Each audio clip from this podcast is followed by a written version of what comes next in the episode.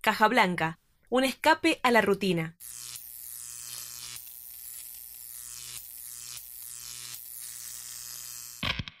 El Dominguero.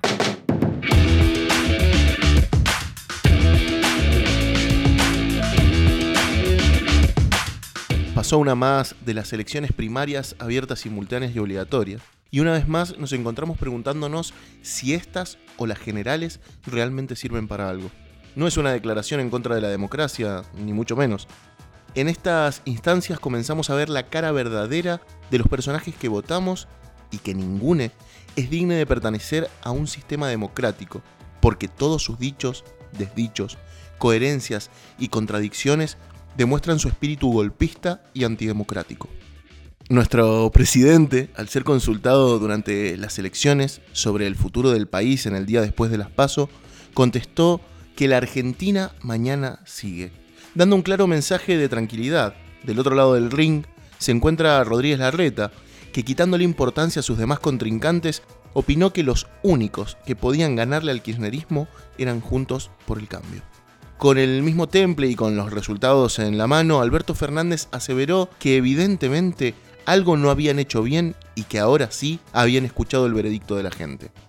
El mismo lunes, después de las elecciones, Lilita Carrió apareció desde las cenizas para apoyar al presidente y decir que las renuncias era un clásico golpe y que le pedía a Alberto que resistiera y se aferrara a las instituciones. Si sabrá Lilita de golpes clásicos y desestabilizar instituciones. El que no quedó claro si apoya o no es Víctor Hugo Morales, que usando el estilo del comisario Woody dijo que no fue una derrota sino una caída estrepitosa. Deberían aprender más de alguien que sabe aceptar derrotas, como Cintia Fernández, que luego de saber el resultado dijo que al menos estaba feliz por no haber sido cobarde, por haberlo intentado.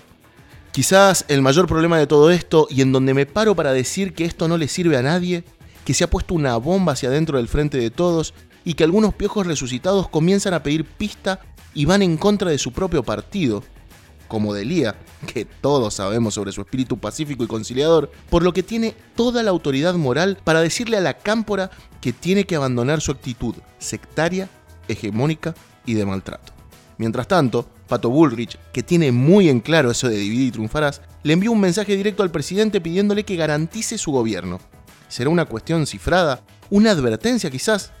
Casi como en respuesta a ello, Alberto ha asegurado que nada va a alterar el camino que se inició en diciembre del 2019. En el camino de Pato también se sumó María Eugenia Vidal, que opinó que la Argentina tiene muchos problemas como para sumar una crisis política e institucional. Mariú, de golpista, ni un poco. ¿O qué está sugiriendo? No es para menos la posición de Juntos por el Cambio, si los mismos integrantes del Frente de Todos están desertando. Es entendible por la situación que atraviesa el país y comparto lo que dice el diputado y referente de la corriente clasista combativa a nivel nacional, Juan Carlos Alderete, cuando dice que el gobierno no los escucha, a pesar de haberle advertido que en los barrios la gente necesita trabajo y que se reactive la economía. La legítima demanda de empleo no se soluciona con un plan social que no alcanza para nada y que además lo licúa la inflación. Los de adentro tienen opiniones pésimas de la gestión. Los de afuera, como Milei, dicen que si no hacemos un cambio de 180 grados, en 50 años vamos a ser la villa miseria más grande del mundo. Y casi en modo de respuesta a estos comentarios, Alberto Fernández, en modo autocrítica on, dijo que lo que hicieron mal lo corregirán, lo que no hicieron lo harán, los errores cometidos no los volverán a cometer, y pidió por favor que no condenemos a nuestro país al retroceso. Uno puede creer que Juntos por el Cambio es retroceder, pero Alberto hace un recambio en su gabinete y se la deja picando a Patito Bullrich para decir que el gobierno no escuchó a los argentinos. Mansur representa una de las provincias más pobres del país.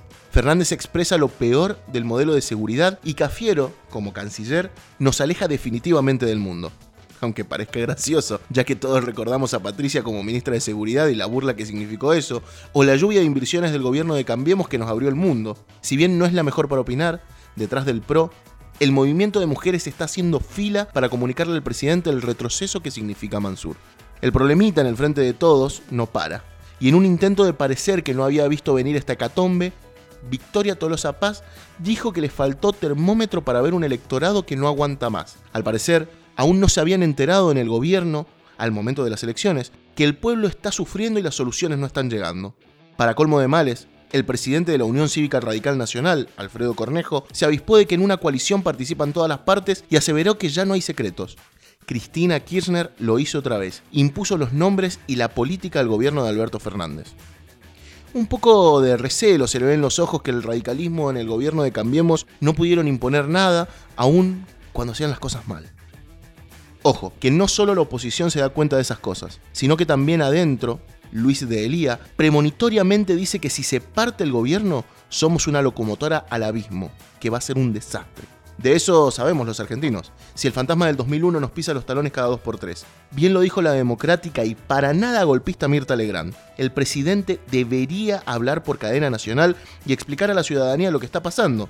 Digo, para que no queden dudas de que se está incendiando el frente.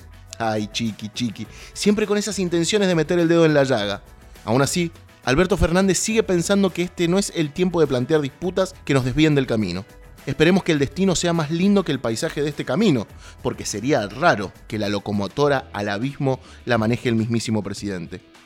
O quizás se refiere a todos los manotazos de ahogado que está dando el gobierno, que despiertan más sospecha que otra cosa y que le dan que hablar a Luis Juez, que dice que el gobierno perdió las elecciones y una semana después se terminó todo refiriéndose al COVID, claro. Todos sabemos y entendemos el compromiso de Luis con el pueblo argentino y con la salud de cada habitante. Si no, miremos a la coalición de la que es parte, donde su máximo referente dijo que era una gripe un poco más fuerte y que no nos teníamos que aislar y que se murieran los que fueran necesarios.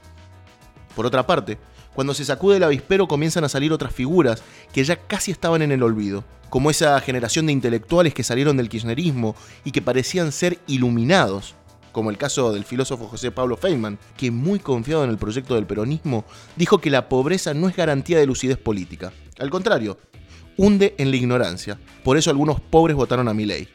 Ay, Pablo, Pablo. ¿Cómo explicarte que las cosas no funcionan así? ¿Cómo explicarte que votar al peronismo no es señal de inteligencia? Como votar a mi ley tampoco lo es. El fanatismo es la cuna de la ignorancia. Pero esa discusión te la dejo para otro momento. Si José Pablo viera la cantidad de personas que operan al liberalismo en la Argentina, si vieran que la gente le cantaba a Javier Milei, alentaremos de corazón al liberal que despertó admiración. No tardaría ni dos segundos en gritarles a todos y desde el fondo de sus pulmones, ustedes son pobres e ignorantes. Lamentablemente, no mucho más ignorantes que usted, Pablo. Esas nuevas fuerzas que van ganando votos y un peronismo totalmente debilitado hizo que Alberto Fernández reconsiderara el rumbo de las cosas y renovara su gabinete. Es ahí cuando aparece Sergio Berni, apoyando a Aníbal Fernández como ministro de Seguridad, diciendo que no se puede discutir su capacidad de trabajo. Si Sergio supiera que detrás de la masacre de Avellaneda estaba Aníbal, si Sergio supiera que cuando desaparecieron a Jorge Julio López, Aníbal opinó que seguramente se estaba tomando un té en la casa de la tía, pero ¿qué le voy a decir a Bernie si todos sabemos de dónde viene? Por las dudas, Aníbal Fernández respondió con ironía que él tiene vínculos con el guasón y el pingüino, como para apaciguar el mal trago, ¿vio? Quizás uno podría estar más de acuerdo con Miriam Bregman cuando dijo que el nuevo gabinete es un giro a la derecha, conservador y patriarcal. Pero ¿para qué le vamos a preguntar a Alberto que sigue insistiendo que él no quiere verse envuelto o atrapado en disputas internas o innecesarias? Es por eso que no entiendo al New York Times cuando dice que en Argentina se desintegra un matrimonio político.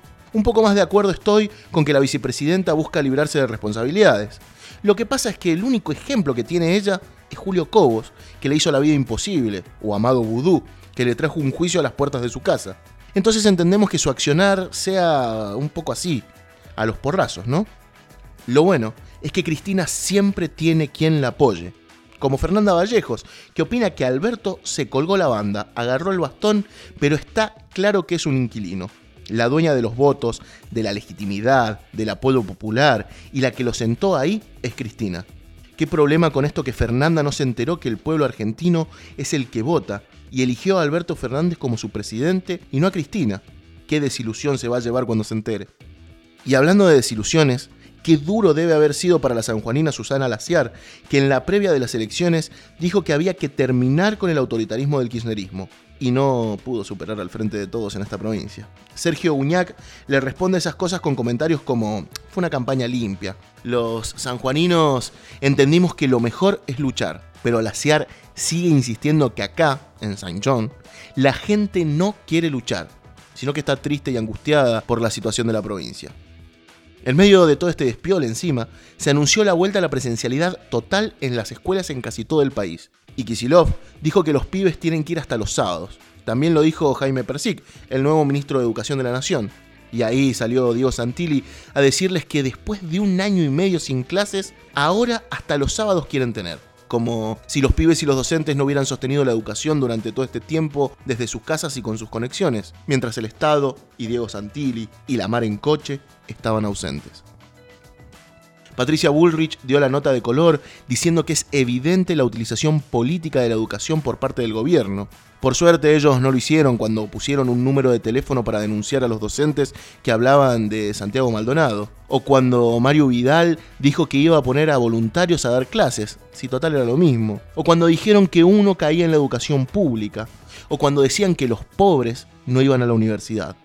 En todas esas situaciones no había utilización política, Pato para ir cerrando y no cansarlos con todo mi palabrerío, quiero decirles que quizás el problema es que Alberto se ha vuelto un poco hippie, ya que habló frente a la ONU para denunciar al FMI y dijo que Argentina ha sido sometida a un endeudamiento tóxico e irresponsable con el FMI.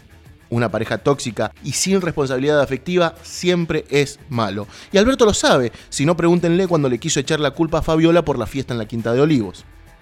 No sé si de esto alguien podrá sacar una conclusión, pero después de todo, con la única persona que estoy totalmente de acuerdo es con Tolosa Paz, cuando dijo que en el peronismo siempre se gana. Porque siempre hay alguien que sale perdiendo cuando pasan estas cosas. Y por el momento, el garchado sigue siendo el pueblo. Pero, para no terminar tan abajo, Alberto Fernández dio un golpe bajo, enojado y cascarrabias por haber perdido de la manera que lo hizo el frente de todos. Y a la mejor manera de la Popis dijo, cuando ellos perdieron, cerraron ministerios. Pero ¿qué le va a importar a Macri esos comentarios si él ya está vendiendo el discurso con el que fue presidente de la Argentina a la FIFA y a la Conmebol diciendo, para mejorar el fútbol sudamericano tenemos que fijarnos en Europa? Y ojo con esto que te tiro alerta spoiler. Señores del fútbol, no le crean. Acá le creyó un país entero e hizo desastres. No lo quieren ni los amigos.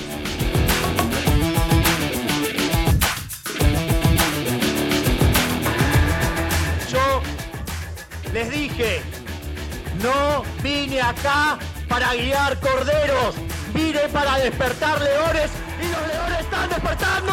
No solo creo que los problemas que teníamos en diciembre de 2019 no se resolvieron y se agravaron, porque hoy hay más pobreza, más indigencia. Que dejaron el gobierno. Definitivamente. Pero no hay que disfrazar la discusión. Si queremos la guita en las arcas, tenemos que decirle que no van a poder comer carne hasta que no les aumenten los sueldos a como los tenían en el 2015.